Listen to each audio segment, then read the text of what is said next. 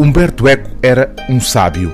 Movia-se com a mesma sabedoria e a mesma capacidade de comunicação em áreas tão distintas como a literatura, a filosofia e a história da arte, ou ainda a análise política e a reflexão sobre a sociedade presente. Este novo livro póstumo é um exemplo desses diversos saberes e da facilidade de os transmitir. Reúnem-se aqui as lições que Humberto Eco proferiu entre 2001 e 2015 no âmbito do festival La Milanesiana, um encontro que se realiza anualmente em Milão dedicado à literatura, à música, ao cinema, à ciência e à filosofia.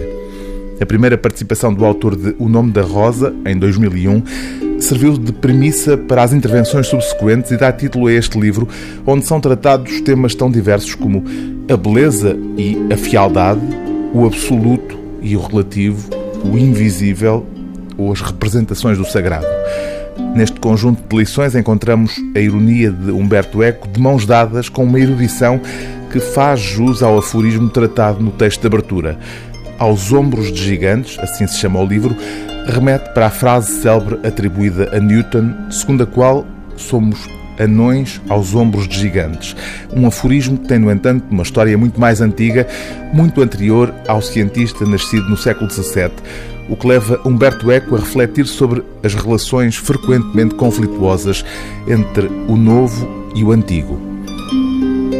Se quiser ser levado a sério, qualquer pensador dos nossos dias, para não falar de poetas, romancistas ou pintores, deve demonstrar que diz algo diferente do que diziam os seus predecessores imediatos e, quando não o faz, deve fingir que sim. Pois bem, os escolásticos faziam exatamente o contrário. Cometiam os parricídios mais dramáticos, por assim dizer, afirmando e tentando demonstrar que estavam justamente a repetir aquilo que os seus pais tinham dito. E daí nasce o aforismo que usei como título desta contribuição, o dos anões e gigantes. Certo dia, um dos maiores sociólogos contemporâneos ficou fascinado com a formulação de Newton numa carta a Hooke em 1675.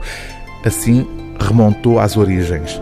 O aforismo dos anões e dos gigantes é atribuído a Bernard de Chartres por João de Salisbury. Estamos no século XII. Talvez Bernardo não seja o primeiro inventor, pois o conceito, se não a metáfora dos anões, surge seis séculos antes, em Prisciano.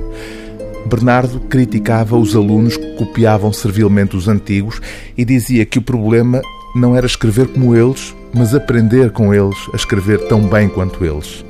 Portanto, havia no seu aforismo, embora não nos termos em que o lemos hoje, um apelo à autonomia e à coragem inovadora.